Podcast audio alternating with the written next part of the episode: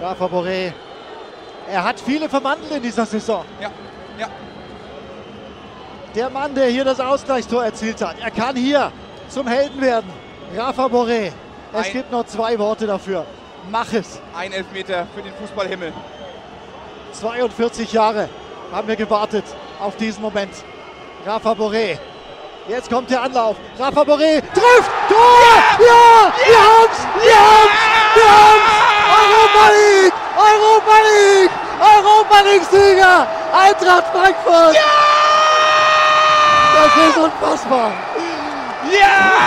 Das ist Wahnsinn! 42 Jahre für den Jürgen! Oh. Rafa Boré! McGregor hat noch die Ecke gehabt. Was hier los ist. Eintracht. Frankfurt ist Europacup-Sieger 2022. Ich weiß nicht, wie es euch geht, aber ich habe kranke Gänsehaut. Unfassbarer Moment, hat zwar gar nichts mit Kickbase zu tun, aber mal Emotionalität hier reingebracht in die Kiste. Mit diesem Drive gehen wir rein in diesen Podcast, denn Eintracht Frankfurt hat nicht nur die Euroleague gewonnen, Eintracht Frankfurt hat auch sich krank verstärkt. Der Kader ist breit geworden. Man hat die enorme Breite in Innenverteidigung. Man hat eine enorme Breite in der Zentrale. Kommt eventuell noch ein Sechser, werden wir auch gleich drüber quatschen. Und die Offensive. Freunde, mehrere Stürmer kämpfen um eine, zwei. Wir diskutieren auch die Formation. Viel Spaß bei diesem Podcast. Noch eine Sache. Ich habe gefühlt jetzt schon 300 Kickbase-Podcasts gemacht in meinem Leben hier. Und es ist mir noch nie passiert. Aber in dieser Folge, meine Damen und Herren, habe ich einfach aus unfassbarer Trottlichkeit vergessen, das Mikrofon als Inputquelle für die Aus äh, Aufnahme auszuwählen. Und äh, meine Tonspur ist quasi der, der Laptop, mit dem ich es aufgenommen habe. Dementsprechend nicht die beste Tonqualität meinerseits. Aber das Gute ist, eigentlich scheißegal, was ich schnacke. Ich frage nur die Fragen. Wir haben Nico Heimer am Start. Nico Heimer, Frankfurt-Experte, well known in der Fußballwelt. Und der Kollege, also dem seine Tonspur, der, der klingt, als würde er euch am Ohr hängen. Von daher viel Spaß bei diesem Podcast.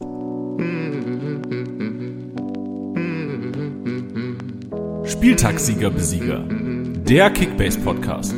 Du hörst die Club Podcast Reihe.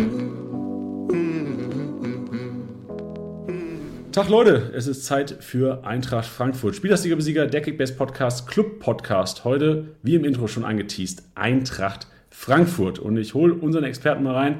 Nico, Nico, grüß dich. Gute, gute. Schön, dass ich wieder dabei sein darf. Ja, nach letztem Jahr äh, mehr als verdient auf jeden Fall. Letztes Jahr ja schon eine starke Analyse und ähm, ich habe letztes Jahr, ich glaube, die Leute, die es vielleicht nicht gehört haben, ähm, man kennt dich. Das ist immer so ein bisschen doof wahrscheinlich selbst zu sagen, aber die Leute, wer sich mit Fußball gut auskennt, hatte ich auf jeden Fall schon mal gesehen oder gehört, wa? Ja, also ich bin seit äh, fünf, äh, sechs Jahren, ich weiß nicht, wie, wie schimpft man sich heutzutage? Content Creator im Bereich Fußball. ähm, ich äh, mache YouTube, ich podcaste, ich livestreame für Culture Berlin, One Football und eben auch für Eintracht Frankfurt in der abgelaufenen Saison, was mir ein großes, großes Privileg war. Und deswegen, also im, ich sag mal, im Online-Fußballbereich war es schwer, um mich herumzukommen die letzten Jahre. Tut mir leid, falls ich genervt habe. Da, da musste man, glaube ich, schon viele Seiten blockieren, dass man dich nicht gesehen hat. Aber auch, tut mir leid an alle, die mich nicht mögen. das sind, glaube ich, sehr, sehr, sehr wenige. Also ich kann, ich kann selbst davon äh, erzählen. Ich habe auch einige, äh, beim Watchalong habe ich mal reingeschaut letztes Jahr, ähm, haben wir auch kurz schon von vor der Aufzeichnung kurz drüber geschnackt. Also wirklich geiler Content und ich packe auch gerne mal äh, Links in die Shownotes, falls ihr einer der wenigen sein solltet, liebe Hörer, die eventuell noch nicht mitbekommen haben, was Culture Berlin ähm, oder beziehungsweise Nico auch bei anderen Plattformen so macht. Ähm, checkt auf jeden Fall mal aus. Aber jetzt zuerst mal verlasst auf jeden Fall nicht den Podcast, weil hier gibt's Kickbase-relevante Infos. Könnt ihr nachher nochmal reinschauen. Äh, kurz mal zu deinem Expertenstatus. Du hast gesagt, also im Fußball kennst du dich ja mega aus, hast gesagt, Eintracht Frankfurt ähm, auch äh, tätig letztes Jahr. Wie lange bist du denn schon Eintracht-Fan? Oh, das ist ja, also es ist vererbt bei mir in der Familie. Deswegen ist es da ein bisschen schwer, ein genaues Datum drauf zu pappen. Ähm, ich habe schon mehr als einmal gestanden. In meiner frühen Jugend war ich Bayern-Fan. Ähm, ich würde sagen, der Switch kam, also ich bin inzwischen seit gut 20 Jahren Eintracht-Fan. Ich glaube, so kann man es auf jeden Fall gut sagen. Das ist stark. Ja, ich meine, jeder, also wir hatten letztens auch ähm, einen Stuttgart-Experten hier, der auch gesagt hat, in, der Jugend oder in der Frühkindheit hat man ja auch noch wenig Ahnung und da ist man einfach meistens so ein bisschen Fan von denen, wer gerade gut ist. Ja, man will halt gewinnen, ne? Richtig, genau, richtig. Das, das sture Kind in einem will ja, einfach gewinnen. Wirklich, also das war, das war der einzige Grund bei mir. Ähm, als ich da, es hab, ich bin ja wirklich seit Kindergarten an ähm, Fußballfan. Shoutout an meinen Freund von damals Paul, der mich dazu gemacht hat. Und äh, zu der Zeit war ja dann auch Schalke 04 in Europa ganz gut und da war ich, glaube ich, äh, da war ich dann auch wegen Paul, der war, kam aus der Schalke-Familie. Ich gesagt, komm, Schalke mag ich auch noch. Also demnach, ich war wirklich aufs Gewinnen aus. So, stell dir mal vor, so schnell wie man als Kind seine Meinung ge ge geändert hätte, würde das heutzutage gehen. Da ja. müsst ihr Dauerkarten von vielen Vereinen zulegen wahrscheinlich. Das könnte man sich nicht leisten, ne? nee, das stimmt. Sehr gut. Äh, letztes Jahr hätte man sich so verhalten, hätte man wahrscheinlich auch eine Dauerkarte von Eintracht Frankfurt geholt, weil das ging ja krank ab letztes Jahr. Auch so ein bisschen zwei Seiten gezeigt in der Bundesliga. Wir Kickbase-Manager können, glaube ich, ein Lied davon singen, dass nicht immer alle Frankfurter gut performt haben, was Kickbase-Punkte angeht, aber vereinzelte auf jeden Fall. Äh, Nico, magst du vielleicht kurz, auch wenn es wahrscheinlich theoretisch auch einen ganzen Podcast füllen würde, einen kurzen Saisonrückblick geben, was letztes Jahr so abgegangen ist, äh, ob negativ ja, oder natürlich auch positiv? Sehr, sehr gerne. Du hast es schon ganz gut zusammengefasst. Ähm, die Eintracht hatte sich ja auch in der letzten Saison für die Europa League qualifiziert. Das alleine ist ja für den Verein schon eine riesige Sache und ich glaube, ich äh, breake hier keine News, wenn ich sage, dass es am Ende tatsächlich mit diesem unglaublichen Titel in der Europa League geendet hat, der natürlich für Eintracht Frankfurt seit 40 Jahren das Größte ist, was diesem Verein passiert ist. Und das Ganze aber, und äh, auf Kosten der Kickbase-Manager, wenn man so will, denn man hat die Bundesliga gerade in der Rückrunde ganz, ganz klar angefangen abzuschenken für die Europa League. Ähm, und das heißt, man erlebte dann irgendwann wirklich eine Diskrepanz, die ich im Fußball selten gesehen habe, in Auftritten innerhalb von drei, vier Tagen rauschendes Fest am Donnerstag in der Europa League, ob zu Hause gegen, oder auswärts, ob gegen West Ham oder Barca oder Betis und dann äh, am Sonntag zu Hause 0-1 gegen Fürth verlieren, so ungefähr in dem Sinne.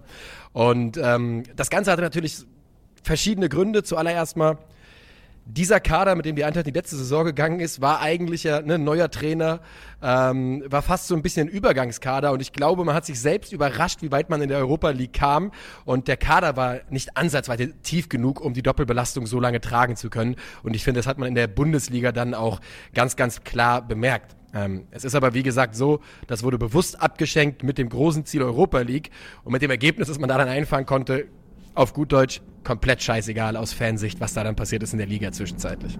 Ja, glaube ich. Also ich, ich finde mich da wieder in deinen Worten, weil ich habe mich so oft erwischt, dass nach einem Donnerstagabend, wo die Eintracht ein Feuerwerk abgefackelt hat und du gedacht hast, Junge, am Wochenende, die Arm, gegen wen auch immer gespielt wurde, nämlich an Spiele gegen Arminia Bielefeld wo ich auch gedacht habe, Junge, ich muss Eintracht Frankfurt Spieler holen fürs Wochenende. Ja. Und dann stellst du gefühlt drei Eintracht Frankfurt Spieler auf, das ist okay, die haben Heimspiel, die spielen gegen einen schwachen Gegner. Die haben vor vier Tagen einen gefühlt Champions League Verein auseinandergenommen. Ja.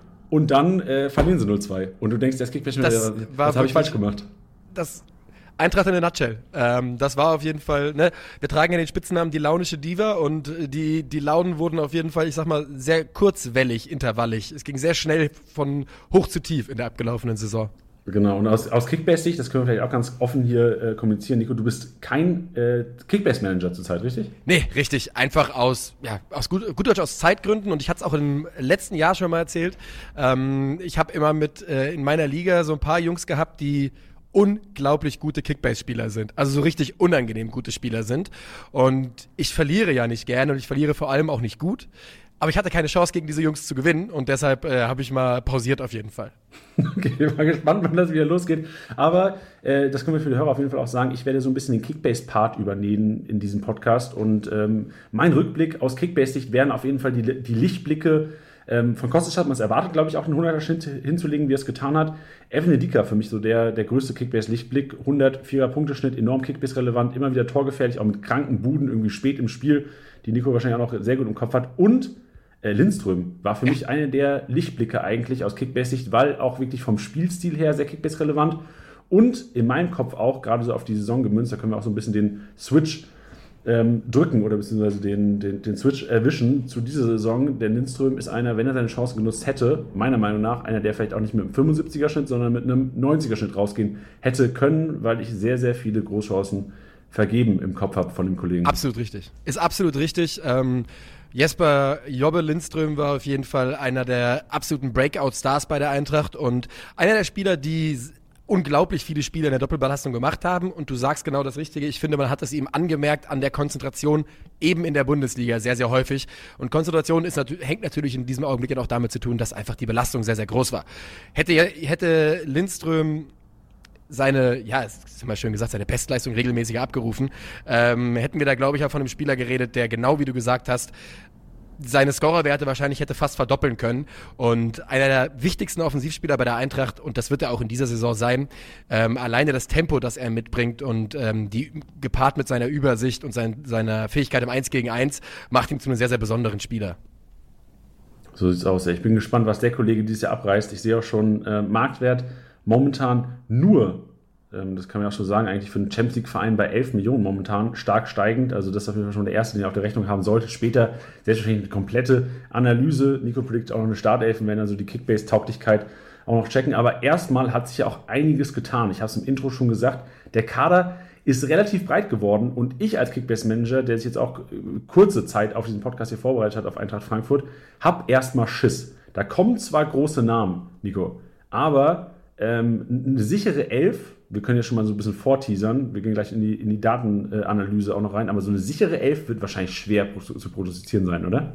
Ja, das wird auf jeden Fall richtig schwer sein, ähm, denn Rotation wird ein großes Thema sein bei Eintracht Frankfurt in der, in der kommenden Saison. Das ist natürlich auch wichtig, denn man hat ja ganz klar das Ziel ausgerufen, dass man sich in der Europa League ähm, gut verkaufen will. Und ähm, gut verkaufen bedeutet für mich, dass man das Ziel für sich selbst zumindest ausruft, dass man überwintern möchte, was natürlich ein Riesenziel ist für die Eintracht. Und deshalb muss Rotation eine Rolle spielen und die Eintracht hat auf fast allen Positionen nachgebessert und ähm, wird das auch noch weiterhin tun. Das heißt, ähm, ich denke, im Verlaufe der, der ersten Monate wird sich dann ja auch eine Tendenz irgendwie herauskristallisieren, wie man denn tatsächlich in der Champions League-Gruppe dasteht.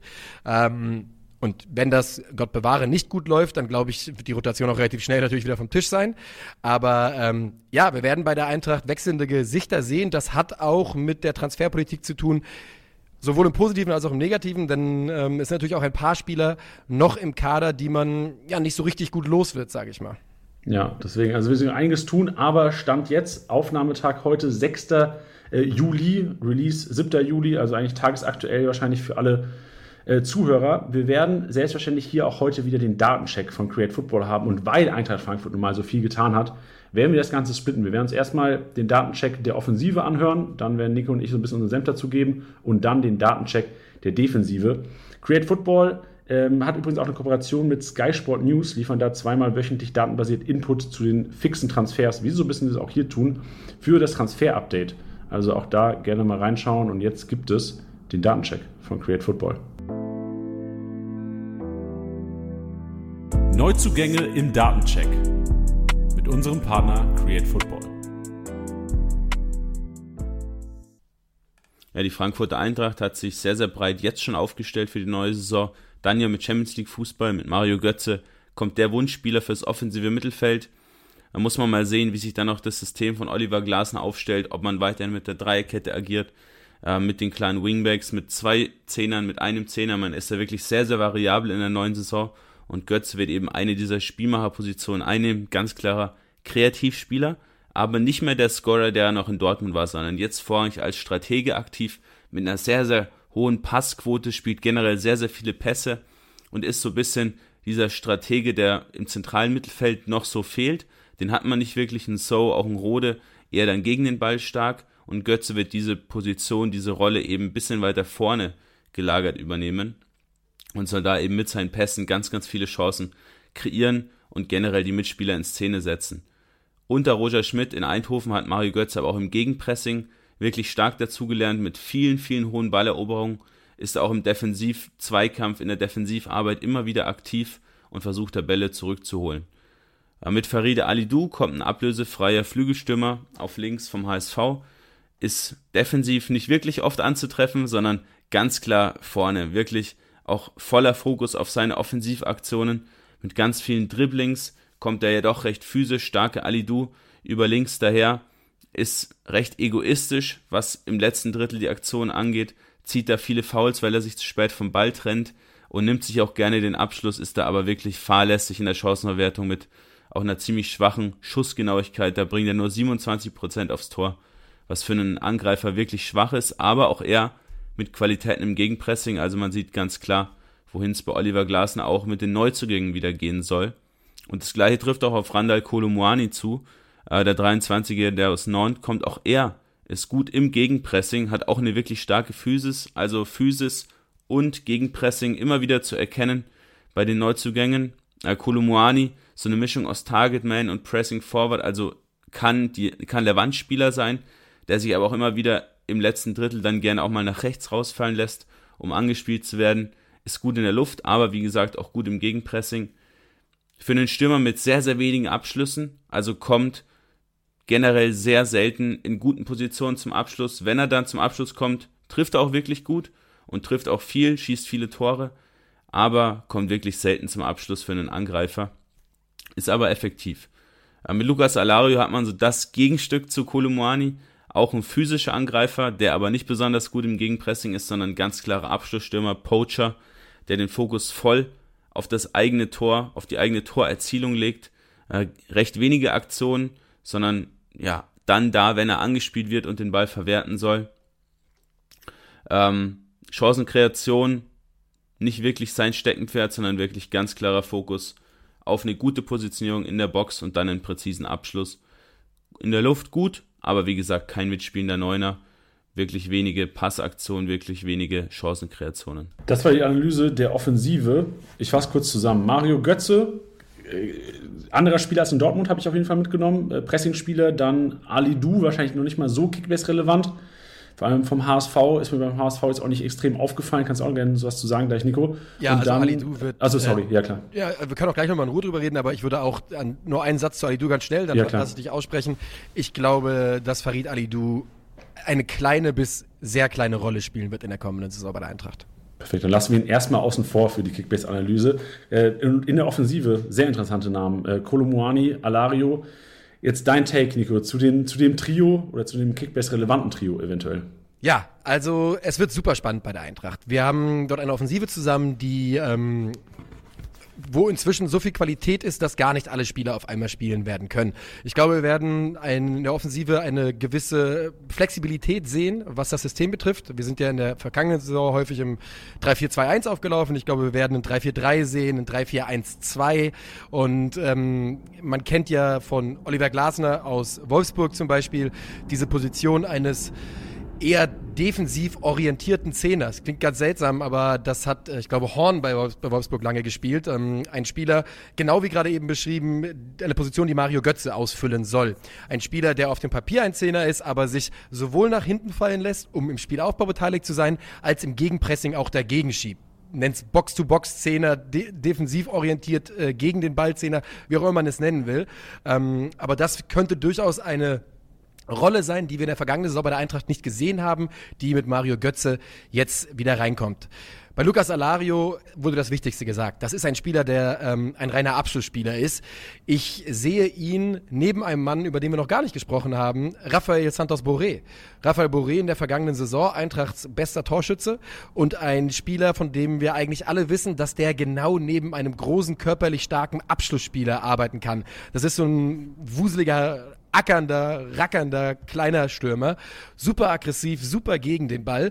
Und ich glaube, dass Rafael Santos Boré ein Spieler ist, den wir überraschend häufig, gemessen daran, was in der Offensive dazugekommen ist, in, den Start, in der Startformation bei der Eintracht sehen werden. Denn er ist auch ein Mentalitätsspieler. Das muss man ganz klar so sagen.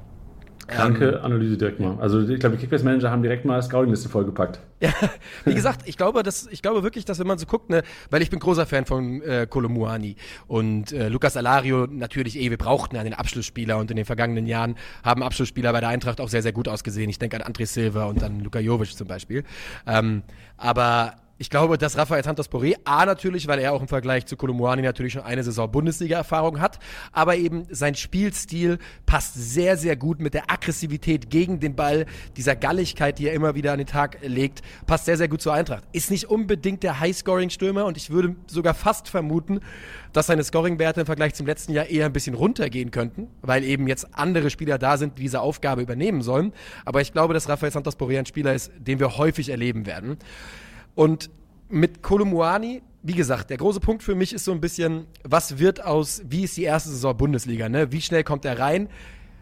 Von dem, was der Mann kann, von dem, was wir in Nantes gesehen haben, von dem, was wir in den ersten Testspielen gesehen haben, ein absolut unglaublicher Fußballer, der der Bundesliga oder Eintracht-Fans, glaube ich, sehr, sehr viel Freude bereiten kann, wenn er denn gut ankommt. Und seine Flexibilität das ist ja das Verrückte. Wir, haben, wir reden da von einem Stürmer, der wirklich knapp 1,90 groß ist. Ich glaube, er ist 1,88 oder sowas. Trotzdem technisch sehr, sehr sauber arbeitet, auf dem Flügel ausweichen kann, den man vorne antreffen kann. Und gerade in diesem, was ich gerade gesagt habe, dass ich glaube, dass wir sehr ein, dass wir mal ein 3-4-3 erleben, na, mal ein 3-4-1-2, da kann er quasi beim 3-4-3 kann er auf die rechte Außenposition, im 3-4-2-1 kann er auf die eine 10, im 3-4-1-2 kann er der zweite Stürmer sein. Und ähm, wenn der Tritt findet, Tritt fast unter äh, bei Oliver Glasner, ist das ein Spieler, der sehr, sehr viel Freude bereiten kann, glaube ich. Deutet er auch in den ersten Testspielen bis jetzt an. Also klingt für mich nach einem, nach einem Gamble, aber wenn man es eingeht und er überzeugt auf jeden Fall einer ist, der wahrscheinlich seine momentan 11,7 Millionen auch wert ist. Ich schaue mir gerade die Marktwerte so ein bisschen an. So Borre ist bei 12,5, Kolomoani bei 11,7 und Alario bei 9,8. Und gerade wo du gesagt hast, Vergleich zu äh, André Silva hat gut ausgesehen, Abschlussstürmer. Jovic hat gut ausgesehen als Abschlussstürmer.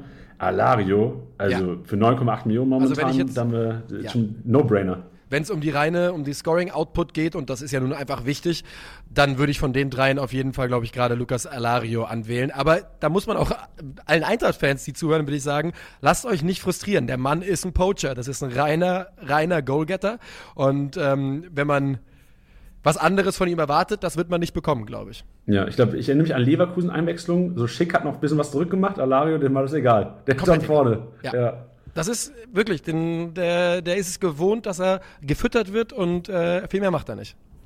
Gut, dann gehen wir jetzt mal zur Defensive, denn auch da sind einige interessante neue gekommen und auch hier wieder der Datencheck.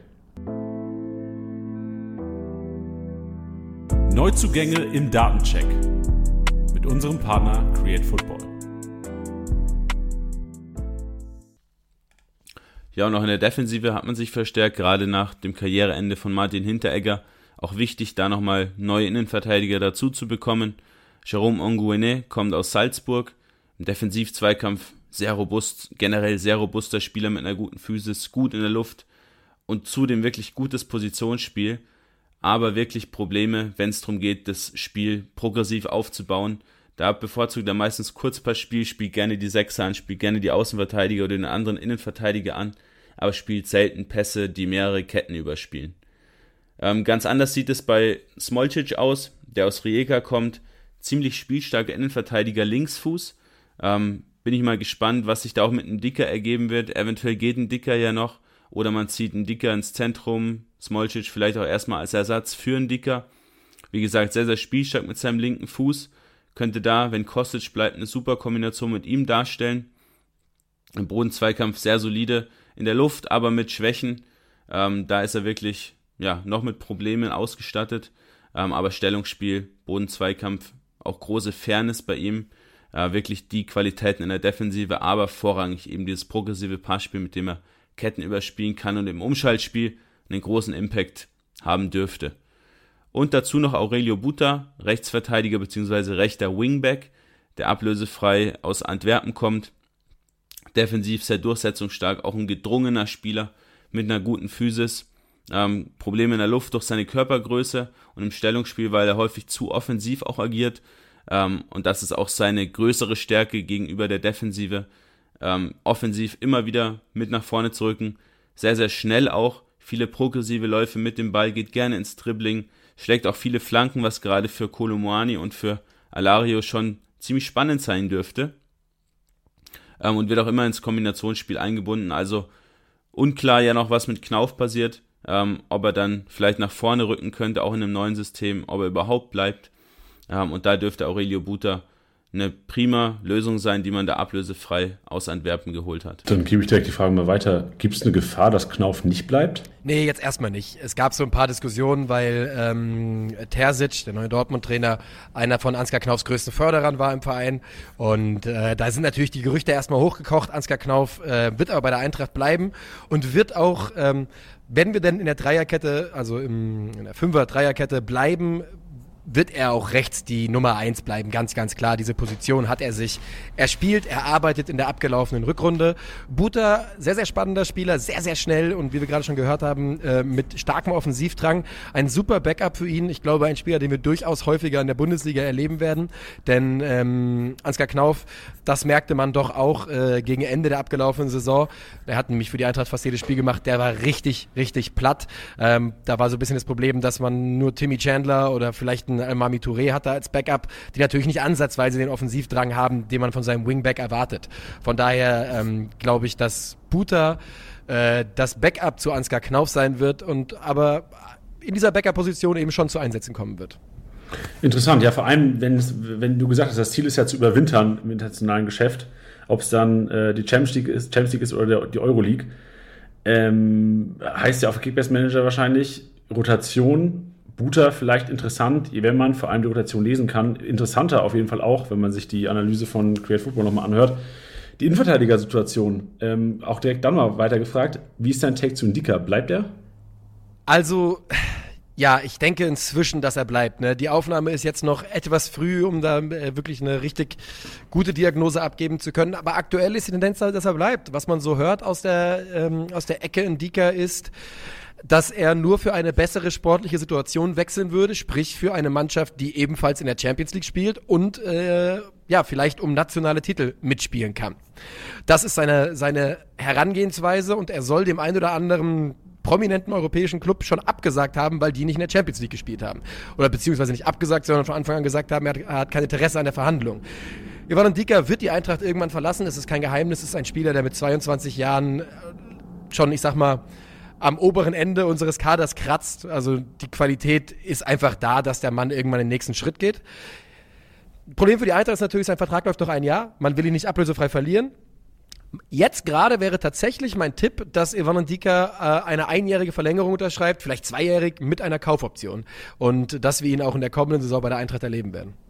Stark. Also ich würde es befürworten, vor allem weil er aus Kickbase-Sicht immer einer war, der zwar jetzt inzwischen relativ teuer ist, aber den Managern eigentlich immer einen grünen Balken ins Profil, also grüne Balken deutlich 100 plus, gezaubert hat. Ähm, jetzt aber auch mal auf die Neuzugänge. Achso, ja, ey, safe. Vor allem diese Tore, ich habe es vorhin schon mal angesprochen, oder Nico, diese Tore in, der, in, der, in irgendwelchen Verlängerungen, wo der einfach nach vorne mitrennt. Ja. Also krank Der hat eine Dynamik auch. bei dieser Körpergröße. Also insgesamt, ich bin Riesenfan von Ivan Dika. Für mich ist er, ähm, ich bin ja auch Riesenfan von äh, Musa Niakate bei Mainz 05 und ähm, es sind für mich tatsächlich relativ vergleichbare Spielertypen, die neben ihrer defensiven Kernqualität eben überraschend starke Offensivqualitäten mitbringen. Ja, wir haben äh, heute Abend, äh, die Aufnahme ist jetzt ungefähr, ich glaube, wir haben gleich 1 Uhr am, am Mittwoch, 6.7. Heute Abend ähm, wird Mainz 05, die, die, der Experte zu Mainz 05, wird der, der Podcast released und er hat auch gesagt, äh, Ndika, äh, nicht Ndika, jetzt verwechsel ich die beiden schon, weil du es gesagt hast. Ja, KT schießt Elva entweder in Winkel oder vorbei, so ja. gefühlt, weil der Kollege einfach nur zaubern kann mit seinem linken Fuß. Ja, so ist es. Ja. Und jetzt aber auch noch die Analyse bezüglich den anderen Innenverteidigern. Ähm, Smolcic klang für mich so ein bisschen wie ein Baby-Guardiol. Siehst du das auch so? Das ist die Hoffnung, würde ich behaupten. Aber ähm, es ist natürlich, man muss es ganz klar so sagen, Wundertüte. Ne? Wir haben es einfach noch nicht gesehen auf ansatzweise Bundesliga-Niveau. Ähm, was wir gerade gehört haben, klingt alles sehr gut und deckt sich auch mit dem, was so ein bisschen der Scouting-Report war für, den, für die neuen Innenverteidiger. Die Eintracht hat in den letzten Jahren sich häufig getraut, junge Spieler, die vorher nicht auf diesem Niveau gespielt haben, trotzdem zu bringen und trotzdem das Vertrauen zu schenken. Und ähm, mit dem Rücktritt von Martin Hinteregger und der aktuell zumindest noch keinem neuen äh, verpflichteten Innenverteidiger wird kein Weg daran vorbeiführen, dass der Mann eine wichtige Rolle spielen wird, früher oder später. Ja, und sein Pendant, ähm, Onguine ist gekommen aus äh, Salzburg, wenn ich es richtig mitbekommen habe. Ähm, gehst du mit dem, also klar vom Spielstil, ich habe ihn jetzt selbst noch nie spielen sehen. Ich habe auch, muss dazu geben, den Namen habe ich zum ersten Mal heute gelesen und gefühlt zehnmal geübt, bis er irgendwie ansatzweise sitzt. Ja. Wie siehst du seine Relevanz und vor allem kannst du einen Vergleich ziehen, auch bezüglich Spielzeit, Prognose, Smolcic, Onguine? Ich glaube, dass wir zu Beginn äh, Jerome Onguine mehr sehen werden als äh, Smolcic. Das, er ist einfach, glaube ich, näher dran am Bundesliga-Niveau. Der Mann hat Champions League-Erfahrung. Ähm, und wenn Indika bleibt, dann glaube ich, sieht die Dreierkette nochmal sagen, davon ausgehend, dass sie bleibt, eher so aus, dass wir Dicker auf der linken Position sehen, Tuta im Zentrum und äh, Onguene rechts oder Tuta und Onguene getauscht. Ähm, wenn Smolcic sich irgendwann reinspielt, dann wird er die linke Halbposition übernehmen, dann wird Indika im Zentrum sein und dann wird Tuta rechts sein. Ähm, aber aktuell glaube ich, dass, äh, dass der äh, dass Smolcic noch ein bisschen braucht und wir eher Jerome Anguine sehen werden zu Beginn. Ja, aber auf jeden Fall für alle Kickbase-Manager, die vor allem strategisch planen, Smolcic, wenn dann, das hat ja auch äh, Quirin von Create Football schon im, im, im Audiotake ge gesagt, wenn er dann diese linke Innenverteidigerposition neben, einnehmen sollte und vor allem mit seinem progressiven Spielstil, gerade mit Kostic, einer, der sicherlich kranke Rohpunkte sammelt und dann sicherlich auch Ndika so ein bisschen die Punkte klaut, weil Ndika dann wahrscheinlich nicht mehr so viel nach vorne rennen wird, wenn er die zentrale Innenverteidigerposition übernehmen wird. Ja, höchstwahrscheinlich. Also ähm, die Dreierkette hinten und äh, das ist für mich auch aktuell noch neben der einen defensiven Mit Mittelfeldposition so ein bisschen die, das größte Fragezeichen. Da würde es sich, glaube ich, sehr, sehr lohnen, die nächsten Testspiele noch abzuwarten, ähm, um so ein bisschen den Eindruck dazu, davon oder dafür zu bekommen, wie da die, die Kraftverhältnisse sind. Natürlich sind Evon und Dika, wenn er dann bleibt, und Tuta hundertprozentig gesetzt. Gibt es denn Positionen, wo die Eintracht auf jeden Fall noch nachlegen will, Stand jetzt? Ja, ich denke, es wird noch ein spielstarker Sechser kommen müssen. Ähm, in, den letzten, der letzten Saison der Spielstärkste bei uns Sebastian Rode. Ähm, neben. Gibril So wird auch 100% gesetzt sein. In der, in der kommenden Saison ist der Dynamo von Eintracht Frankfurt.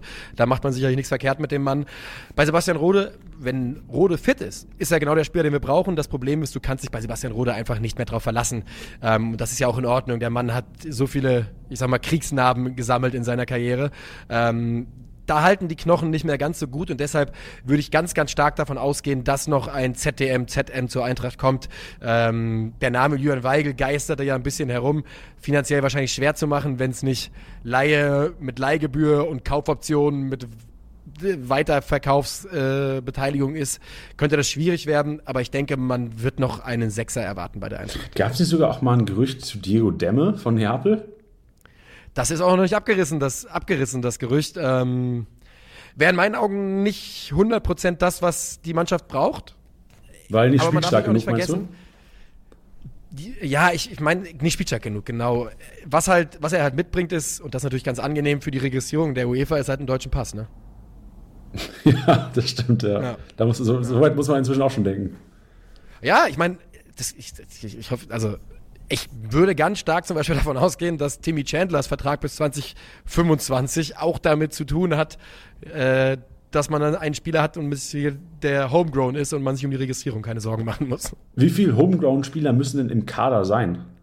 Ja, das ist eine gute Frage. Ich weiß es jetzt tatsächlich auch nicht aus dem Kopf. Also tun wir einfach so, als äh, hätte ich gar nicht erst angerissen. okay, aber, aber gibt ja viele Faktoren, die man auch vielleicht dann, äh, weil Timmy Chandler war ja. jetzt einer, wo man gedacht ey, der vielleicht könnte auch nochmal zweite Liga irgendwie Stammplatz zocken, eine Runde. Weil ich glaube, ähm, ihm ist wahrscheinlich auch bewusst, dass er jetzt bei der Eintracht äh, wahrscheinlich nicht in der ersten Liga spielen wird. Nee, aber er ist einer der allerwichtigsten Spieler in der Umkleide. Deswegen wird der nirgendwo hingehen. Sehr gut. Ich, ich, bei Timmy Chandler denke ich, denk ich mir manchmal, wie gerne würden Frauen so einen Booty haben wie der Kollege?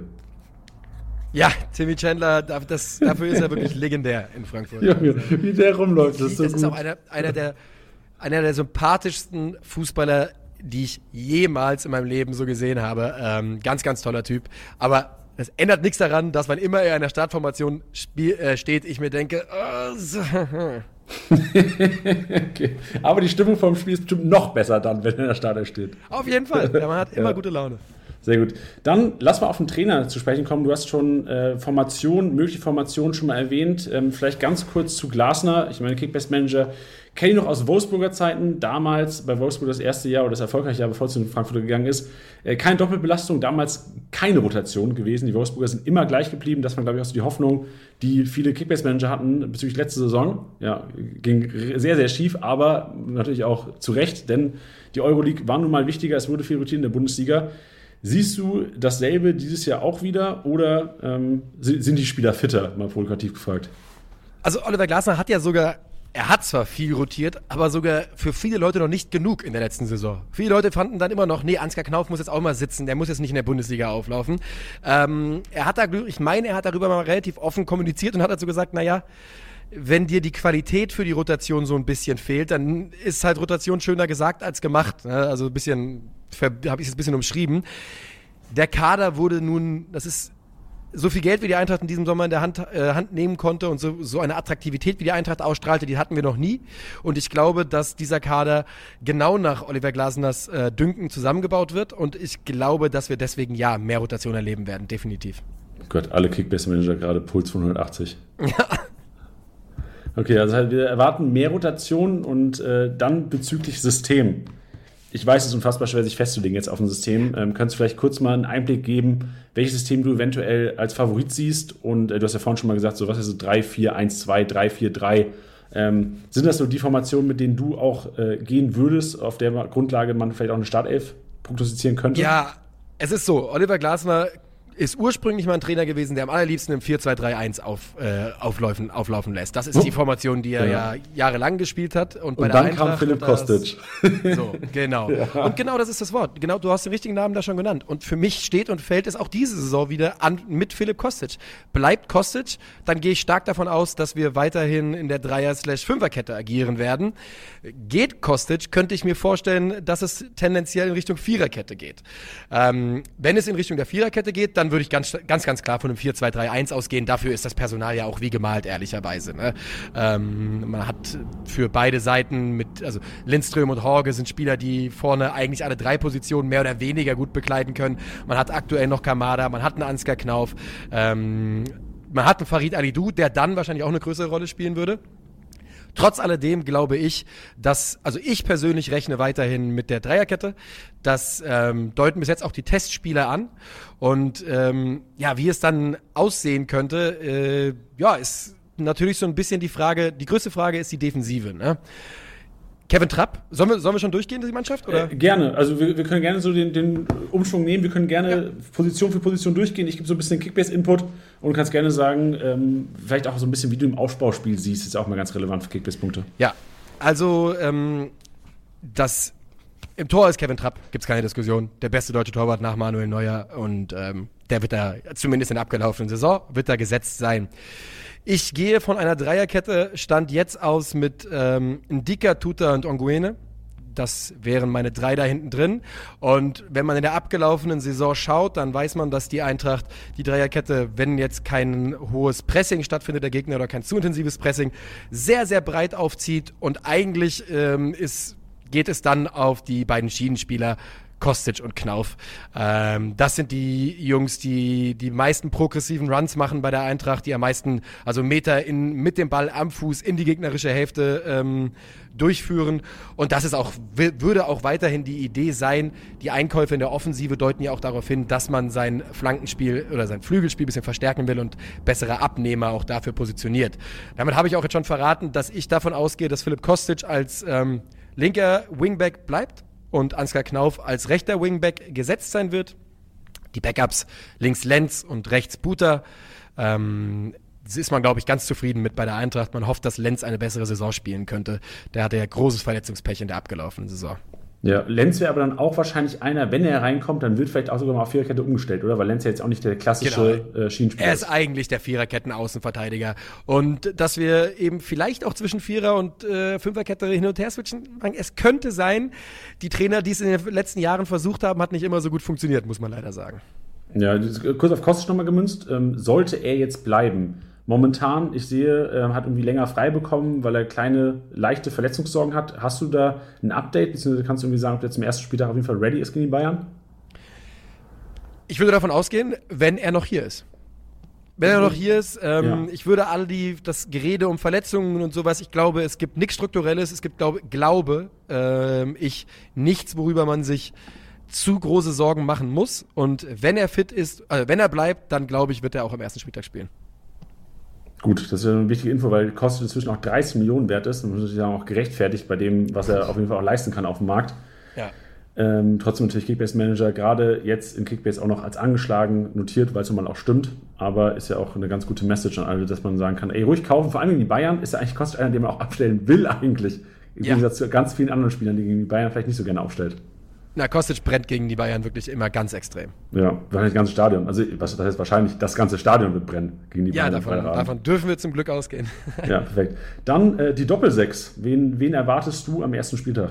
Also, Gibril So ist über jeden Zweifel erhaben und ist, wenn man jetzt äh, von der Eintracht aus dem Mittelfeld jemanden äh, holen möchte, dann ist es Gibi So, ganz einfach. Ähm, die zweite Sechs ist aktuell Sebastian Rode, aber das ist für mich noch ein ganz großes äh, Fragezeichen und da glaube ich eben, dass noch ein Spieler kommt. Stand jetzt Rode und So auf der Sechs.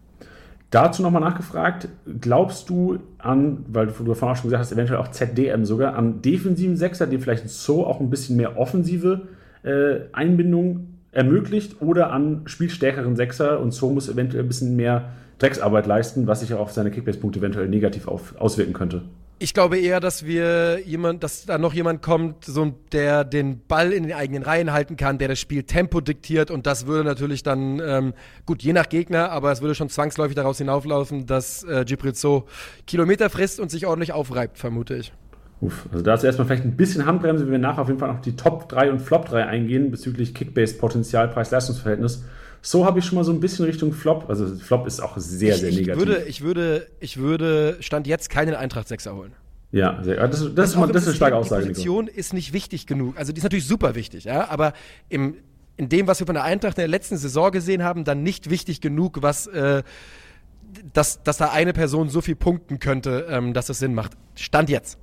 Stand jetzt. Ja. Wie gesagt, ähm, Aufnahmezeitpunkt 6.7. für alle, die den Podcast später hören. Doppel 6, also ähm, wahrscheinlich kommt noch jemand, aber auch äh, Sebastian Rode, einer, der vielleicht sich mal, wenn man, war ja auch nicht so teuer, Sebastian Rode momentan relativ erschwinglich, sehr erschwinglich, 3,1 Millionen momentan.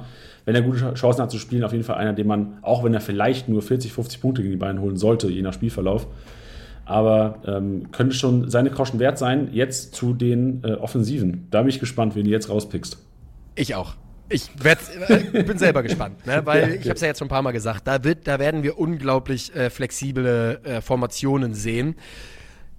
Ich glaube, dass Mario Götze, wenn er fit ist, ein Spieler ist, der in diesem, der dort gesetzt ist. Er ist in der Vorbereitung bis jetzt nicht fit. Er hat jetzt noch kein Vorbereitungsspiel gemacht, stand jetzt. Ähm, er ist, wäre aber natürlich ganz klar ein Spieler, der immer spielen würde. Jesper Lindström, ich glaube, dass wir da einen Spieler an der Hand haben, wenn er eine gute Vorbereitung spielt, könnte er relativ schnell in der Mannschaft drin sein, in einer Rolle, die wir eben auch in der abgelaufenen Saison gesehen haben und super, super wichtig sein.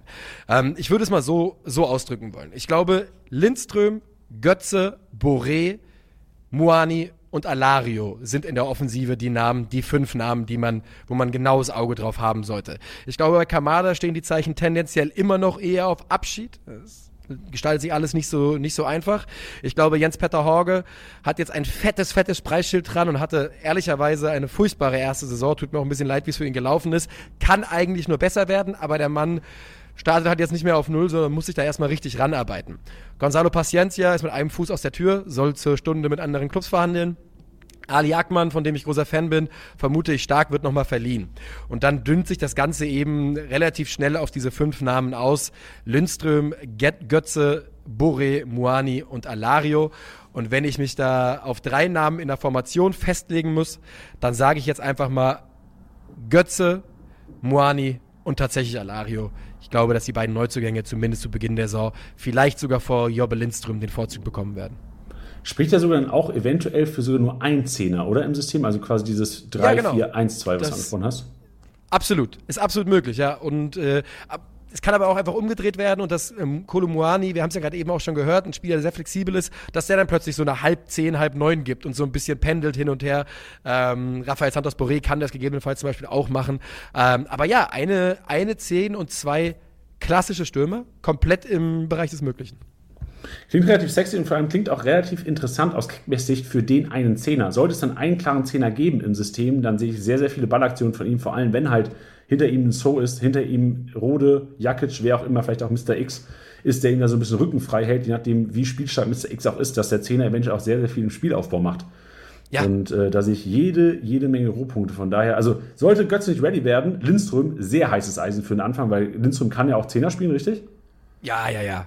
Lindström kann in der Offensive wirklich fast jede Position bekleiden und ist ein Spieler, wo ich nochmal sagen würde, also ich weiß, ne, wenn er an euer Budget passt, ich glaube, dass wir eine starke, starke Saison von äh, Jesper Lindström erleben werden. Das ist meine Aussage. Und vor allem momentan, ich habe es vorhin schon gesagt, 11,7 Millionen, zwar noch leicht angeschlagen, auch momentan. Ich habe äh, gelesen, Adduktorenprobleme. Ähm, auch nicht auf 100 Prozent, aber jetzt ja provokativ ein bisschen. Wer ist es gerade bei der Eintracht? So gefühlt ja alle so ein bisschen am, am äh, verletzt sein oder angeschlagen sein zurzeit. Ja, äh, was ist, was ist deine Frage, wem wir jetzt gerade noch, wo man die Finger von lassen sollte wegen Verletzung gerade? Ja, ich wollte ein bisschen überleiten jetzt Richtung, nee, nicht Finger von lassen. Also Lindström, also es klingt jetzt alles auch bei, also bei Götze glaube ich noch so ein bisschen äh, mehr Vorsicht als bei Lindström klingt alles ja. nicht so dramatisch. Also auch äh, Indika, Kostic sehe ich schon oder auch mit deinen Aussagen jetzt sehe ich schon am ersten Spieler in der Startelf. Ja, das glaube ich auch. Jemand, wo man ganz klar sagen muss, äh, dass man Finger von aktuell lassen sollte, wäre Aurelio Buta, der Backup-Rechtsverteidiger. Ähm, wurde jetzt letzte Woche schon gesagt, der ist mindestens bis September raus, wenn mich nicht alles täuscht. Das ist, finde ich, eine sehr, sehr überraschend lange Zeit. Ähm, und da würde ich, wäre ich ein bisschen vorsichtig. Sebastian Rode ist immer ein Spieler, wo man sich genau überlegen sollte, ob man darauf wetten will. Und dasselbe gilt halt auch noch für Mario Götze. Der hat sich in den Niederlanden, hat er sich ein bisschen gefangen, was die Verletzungsanfälligkeit betrifft. Allerdings wird er natürlich jetzt auch wieder Fußball in einer anderen Intensität spielen können in der nächsten Saison. Äh, also durchaus ein bisschen aufpassen. Ansonsten aktuell keine allzu großen Verletzungssorgen, eher so viele kleine Zwickereien hier und da. Kamada könnte ja so, auch sogar sein, weil du vorhin, vorhin gesagt hast, wechselt wahrscheinlich noch, der eventuell sogar innerhalb der Bundesliga wechseln könnte, oder? Gibt es da Gerüchte zu bestimmten Vereinen schon? Oh, ich wüsste nicht, dass es einen Bundesliga-Verein gibt, der Interesse hat. Sein großes Ziel ist auf jeden Fall äh, die Premier League. Das hat er mehr ah, als einmal auch so kommuniziert. Ähm, ist halt ein spezieller, spezieller Spieler, ein unglaublich guter Fußballer, ähm, aber nicht sonderlich flexibel. Deswegen ist die, ja, die Zielgruppe der potenziellen Vereine, die ihn kaufen könnten, nicht so groß, wie man sich es wünschen würde. Aber das ist ja auch immer so der Kickbase-Game. Du kaufst dir jemanden, der vielleicht, jetzt beispielsweise Aydin Rustic. Rustic ist auch zu Augsburg irgendwie im Gespräch. Ja, ähm, der wird auch zu Augsburg gehen. Also ja? zumindest wird ah, er von der Eintracht weggehen, ja. Ja, sehr gut, weil genau solche Spieler lohnt sich dann, obwohl sie eigentlich für die Eintracht nicht Kickbase-relevant sind, aber sollte jetzt, wir machen jetzt den Case mal auf, ein, ein Rustic zu, Eintracht, äh, zu, zu Augsburg wechseln, auf einmal da ja im Ranking viel höher in der, in der, zu sehen, was Kickbase-Relevanz angeht, als bei der Eintracht. Also von daher, auf sowas kann man immer gambeln. Kamada hat es gerade zerschossen. Mit Rustic ja, und, und Dorsch ja mit Rustisch und Dorsch hatte man bei Augsburg eine, eine solche Kanonade aus der zweiten Reihe, was die Jungs aus der Distanz aufs, aufs Tor zimmern könnten. Rustisch ist underrated, einer der besten Fernschützen der Liga. Wirklich ein, also wirklich einen unglaublichen linken Fuß, der Typ. Ja, das stimmt. Er hat auch eine kranke Kiste gemacht letztes Jahr. War das eine, ja. zwei Tore gemacht in der Bundesliga und ein auch krankes Ferntor gegen war das nicht in Stuttgart sogar, wo er so ein, so also, krankes Spiel Genau, und gegen Mainz hat er sein Sitztor gemacht, aber das ist eben ah, ein Spieler, ja, der hat auch für, auch für Australien hat er, glaube ich, zwei seiner drei Länderspieltore sind absolute Traumtore. Der ist wirklich für zwei, drei absolute Banger pro Saison gut. Perfekt. Gut, Nico, dann ähm, würde ich sagen, ich versuche mal, also wir können, wir können es auch gerne zusammen machen. Ähm, so die Top ja. 3 ähm, Preis-Leistungsverhältnisse und die Flop 3 Preis-Leistungsverhältnisse. Mhm. Ähm, ich gebe einfach mal meinen Take dazu. Du kannst ja gerne mal sagen, was du davon hältst oder ob du noch Spieler ergänzen würdest oder vielleicht sogar es komplett anders siehst. Ähm, ich sehe, ich weiß, Kevin Trapp ist kein guter Goalie. Kevin Trapp ist, ich gehe mit dir, so wahrscheinlich zweit, bester deutscher Torhüter, den wir momentan haben. Ich sehe aber, dass seine Kickbase-Punkte, also der Kollege hat einen 76er Schnitt gehabt, ähm, lag vielleicht auch daran, dass wirklich, wie du gesagt hast, die Konstellation der Bundesliga nicht so da war. Habe aber jetzt auch Angst, dass sie vielleicht auch in der ersten Hälfte in der Bundesliga nicht so da ist. Und deswegen ähm, finde ich Kevin Trapp für 13,6 Millionen, gerade wenn man sieht, dass ein Manuel Riemann noch bei 10 Millionen rumkraxt, der fast einen 100er-Schnitt hatte, 25 Punkte mehr pro Spiel letztes Jahr, ähm, würde ich von Trapp so ein bisschen die Finger lassen. Das wäre mein, das ist wie gesagt jetzt wieder sehr negativ, das Wording, Flop. Ähm, das heißt, Preis-Leistungs-Verhältnis steht meiner Meinung nach da nicht. Ähm, und ich finde auch tatsächlich, er kostet für 30 Millionen relativ tricky, wenn man bedenkt, also wenn dann nur für Marktwert oder leicht über Marktwert kaufen, relativ tricky, wenn man bedenkt, dass der Kollege eventuell noch wechseln könnte. Und ähm, ein Kollege, wo ich echt die Finger von lassen würde, ähm, momentan wäre äh, Santos Borre. Äh, du hast zwar gesagt, er kriegt relativ viel ja. Spielzeit, aber ich erinnere mich letztes Jahr, erstens relativ formschwankend, immer wieder Phasen gehabt, wo er sehr gefährlich war und sehr stark auf dem Kickbase gepunktet hat, aber punktet auch wirklich nur, wenn er Torbeteiligung hat. Vorlagen, Tore. Und ich glaube, durch Alario wird Borre einer sein, der vielleicht nicht mehr so kickbase relevant ist. Deswegen, äh, ja, Borre, Kostic und Trapp meine äh, No-Gos an dieser Stelle, aber auch sehr negativ. Mein, nö, du, das ist wirklich komplett in Ordnung. Also bei Trapp gilt für mich auch einfach die alte Regel in Manager-Spielen und gerade bei Kickbase gilt das auch. Ich würde immer einen Torwart von einem Aufsteiger holen oder von einer, von einer Mannschaft, die unten drin steht, an denen ich glaube. Der hat einfach mehr zu tun. Und äh, Kevin Trapp, so Jungs, die einfach über Jahre gute Leistung gezeigt haben, da ist der Preis für mich irgendwann zu hoch. Und dasselbe gilt für mich tatsächlich dann auch für Philipp Kostic. Ich kann das komplett verstehen. Für 30 Millionen ähm, finde ich das einfach, ist einfach ein bisschen zu viel für 30 in meinen Augen. Und ähm, bei Boré würde ich sogar auch nicht widersprechen. Ich glaube, dass er sehr wichtig sein wird, aber ähm, du hast natürlich vollkommen recht damit, schwankend und sein Beitrag misst sich in Toren und Assists, denn alles, was er sonst macht, ist halt aufreiben und rackern und das spiegelt sich zwar auch im Teil, glaube ich, äh, in den Punkten wieder, aber eben niemals so sehr, das geht ja auch gar nicht, ähm, wie äh, wie es auf dem Feld sich widerspiegelt. Von daher habe ich da ähm, nichts zu ergänzen, außer ich würde Jens-Peter Horger auf dieselbe Liste machen. Ich glaube, dass es viele Leute gibt, die vielleicht so ein bisschen auf den Jungen gambeln, denn er hat ja gute Ansätze gezeigt, aber ich glaube, der ist aktuell leider wirklich bis in die Knochen verunsichert und ähm, wird ein bisschen brauchen, um da rauszukommen. Sehr gut, perfekt. Dann packen wir den mit auf die Liste, haben wir die, die Flop 4 im Grunde genommen rausgearbeitet. Kommen wir jetzt zur Top 3. Eventuell werden es ja auch 4, 5, 6. Mal sehen, was du noch alles raushaust. Ich habe mir auf jeden Fall äh, Onguine rausnotiert. 8,3 Millionen momentan, der günstigste Innenverteidiger von denen, die prognostiziert wurden in der Startelf. Smolcic zwar noch eine Mio günstiger und jetzt fährt gerade die Polizei vorbei, aber eigentlich auch ganz geiles Timing für Onguine. 8,3 Millionen und wird wahrscheinlich, wie Nico gesagt hat, die Innenverteidigerposition so ein bisschen Hinteregger beerben. Zwar da nicht so viele Punkte im Aufbauspiel, aber ich glaube, gerade wenn man sich die ersten Gegner anschaut von Eintracht Frankfurt, wird Onguine äh, einiges zu tun bekommen, die ersten Spieltage. Ähm, ja. Von daher, also gegen die Bayern wird er bestimmt, je nachdem, wer bei den Bayern noch spielt, überhaupt in der Spitze, aber auf jeden Fall einiges zu tun bekommen. Und äh, nach da den kann Bayern. man davon ausgehen, dass er auf jeden Fall spielt da, denn er Genau. hat, wie gesagt, Erfahrung auf dem Niveau. Smolcic wird nicht gegen die Bayern von Anfang an spielen. So geht's aus. Und dann vor allem, also erstes Spiel, klar, aus Kickbase nicht sexy eigentlich für alle Eintracht Frankfurt-Besitzer, außer wahrscheinlich Kostic, weil gegen die Bayern immer irgendwie ein guter Balken drin ist. Ähm, aber dann kommt Hertha und dann daheim gegen Köln. Also das sind direkt mal äh, Spieltag 2 und 3 Spieltage, wo eventuell die Eintracht auch mal ähm, ein 2000er-Brett als Mannschaft hinlegen kann, was Kickbase-Punkte angeht. Und dann wird nun mal auch ein Onguine, der eventuell mit einem Nullbonus mal ausgestattet wird, von seinen 8 Millionen eventuell nach Woche 3 bei 12, 14, 15 Millionen sein. Ähm, das wäre auf jeden Fall mein erster Top, den ich reinwerfen würde. Und ähm, mein Top ganz klar äh, Lindström. Lindström, dieses Potenzial auf der 10 eventuell zu spielen, sollte Götze noch nicht fit sein. Jede Menge Ballaktionen, jede Menge ähm, Chancen auch zu scoren zu kommen, wenn er seine Chancen nutzt. Vor allem ein bisschen mehr Konzentration, wir haben es vorhin angesprochen. Und last and definitely not least, Lucas Alario. Lucas, Lucas Alario. Zwar nur ein 38er Punkteschnitt bei Leverkusen, 1000 Punkte gemacht, aber jetzt seine Chance, endlich mal Stürmer Nummer 1 wahrscheinlich. Also das ist ja auch die Diskussion momentan. Wir waren beide davon überzeugt äh, und vor allem Nico, das hat ja auch hier Hand und Fuß, dass der Kollege Spielzeit bekommen wird und es wird, es wird der Abschlussstürmer oder der Stürmer bei der Eintracht sein, der wahrscheinlich die meisten Torschüsse hat am Ende der Saison. Und ich glaube, Lukas Alario wird einer sein, der, wenn er die Chancen nutzt, auch irgendwie an seine, ich lehne mich aus dem Fenster, an seine 20 Millionen Marktwert rankommen wird im Oktober, November. Ja, sehr, sehr gute Picks. Ähm, würde ich gar nicht groß widersprechen. Ich glaube, bei, bei Lindström wird man auch relativ schnell sehen, dass sogar wenn er seine, seinen Stammplatz aus der letzten Saison vielleicht nicht von Anfang an hat, mit seiner Physis, mit seiner unglaublichen Antrittsschnelligkeit prädestiniert der Spieler für, für eine frühe Wechsel oder generell für einen Wechsel. Und der Mann wird auf seine Einsätze kommen und mit seiner Explosivität, seiner Stärke im 1 gegen 1 kreiert er einfach Chancen. Und ich bin wirklich davon überzeugt, dass er über kurz oder lang auch wieder Stammspieler sein wird. Ich möchte nur mal daran erinnern, der hat mit 20 Jahren seinen Heimatclub äh, zur dänischen Meisterschaft geschossen. Äh, mit, ich glaube, also wirklich, ich, über ich glaube, 27 Scorerpunkte hat er gemacht in der Saison, also eine bärenstarke Saison. Und der hat gerade erst seine Eingewöhnung bei der Eintracht hinter sich. Und ein weiterer Spieler, wo ich den Preis natürlich nicht weiß, aber ich glaube, dass Ansgar Knauf eine weitere starke Saison für die Eintracht spielen könnte. Man darf nämlich bei ihm nicht vergessen, diese neue Position als rechter Wingback, die hat er seit Januar lernt er die erst.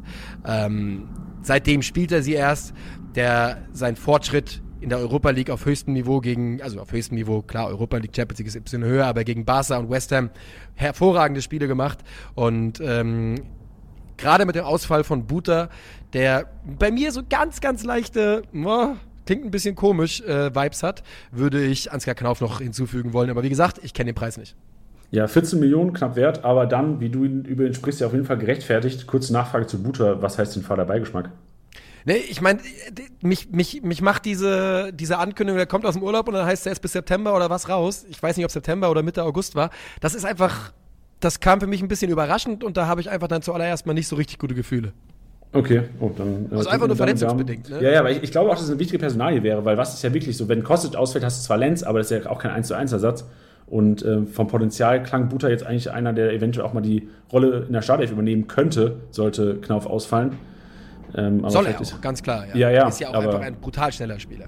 Jetzt die Frage, wer macht es denn dann bis ähm, September, Oktober, je nachdem, wann er fit ist? Wird, wird Chandler das Ding übernehmen? Ich glaube, dass, Ans so wie ich Oliver Glasner kennengelernt habe, wird er, glaube ich, Ansgar Knauf äh, durch die Monate schleifen. das meine ich genauso, wie ich sage. Ich glaube, dass wir ganz, ganz viel Knauf sehen und wenig anderes. Aber geil für Kickbase-Manager, da wisst ihr, vorhin der spielt. Es gibt keine zweite Option. Ja, also es gibt natürlich so ein paar Optionen und Oliver Glasner hat ja auch schon Sachen mal ausprobiert, aber doch, ich würde ganz klar sagen, Ansgar Knauf. So sieht's aus. Sehr schön, äh, Nico, sehr starke Analyse. Letzte abschließende Frage an dich. Was sind deine Erwartungen an diese Saison? Und ähm, wenn du so einen Saisonverlauf jetzt ganz realistisch irgendwie äh, beschreiben müsstest, was glaubst du, wie wird die Saison auch ausgehen? Ich würde mir wünschen, dass man es schafft, europäisch zu überwintern. Und damit meine ich nicht zwangsläufig, dass man in der Gruppe weiterkommt. Man kann ja auch als Dritter sehr, sehr gerne zurück in die Europa League fallen. Ähm, das fände ich ganz, ganz toll. Und ich fände, es wäre, glaube ich, auch wichtig für den Verein, um diese steile Kurve der letzten Jahre weiterführen zu können, wäre es, glaube ich, wichtig, im Winter weiter europäisch dabei zu sein. Und in der Bundesliga, ich sage es ganz ehrlich, ich hoffe, dass wir langsam den Schritt machen von einer Mannschaft, die unter den die eben nicht so stark darunter leidet, wenn sie lange europäisch spielt, wie es in der Vergangenheit immer war, und dass man europäisch spielt und zeitgleich wirklich um die europäische Qualifikation kämpft. Und da rede ich nicht von um Platz 7, sondern warum denn nicht um Platz 5 kämpfen oder sogar noch eins höher. Perfekt, das ist meine Ansage. Ey, ich würde es ich vor allem sehen wollen, weil ich es immer geil ich finde, gerade so was äh, Fußball-Gänsehaut-Momente angeht, hat Eintracht Frankfurt immer was zu liefern. Von daher würde würd ich es mir nicht nur auch für die Kickbase-Manager wünschen, die immer wieder an Eintracht Frankfurt geglaubt haben und dann teilweise ja doch enttäuscht wurden letzte Saison. Also die Champions League Gruppenphase wird euch hoffentlich dann auch, wenn es äh, auch in der Bundesliga wieder nicht so laufen sollte, dafür entschädigen. Ich glaube, da wird man einige Feste von der Eintracht erleben. Ja. Wenn, wenn das Entertainment am Samstag 15.30 Uhr nicht da ist, Mittwochabend ist es da. Da wird da wird's krachen. Ja, sehr schön. Super. Äh, Nico, vielen, vielen Dank für die Analyse. Mega Mehrwert. Äh, Gibt es noch irgendwas, was ich jetzt nicht gefragt habe, was du noch unbedingt loswerden wollen würdest? Nö, ich würde nur sagen, herzlichen Dank, dass ich dabei sein durfte. Sehr gut, perfekt. War sehr sympathisch und äh, hoffentlich ja auch wieder nächstes Jahr dann. Vielleicht ja auch Jawohl. wieder mit einem Titel. Mal sehen, wo es hingeht. Oh ja, wir wollen nicht gierig werden, aber wir nehmen es natürlich, wenn sonst keiner Ist klar, perfekt. Super, danke dir, Digga. Mach's gut. Ciao.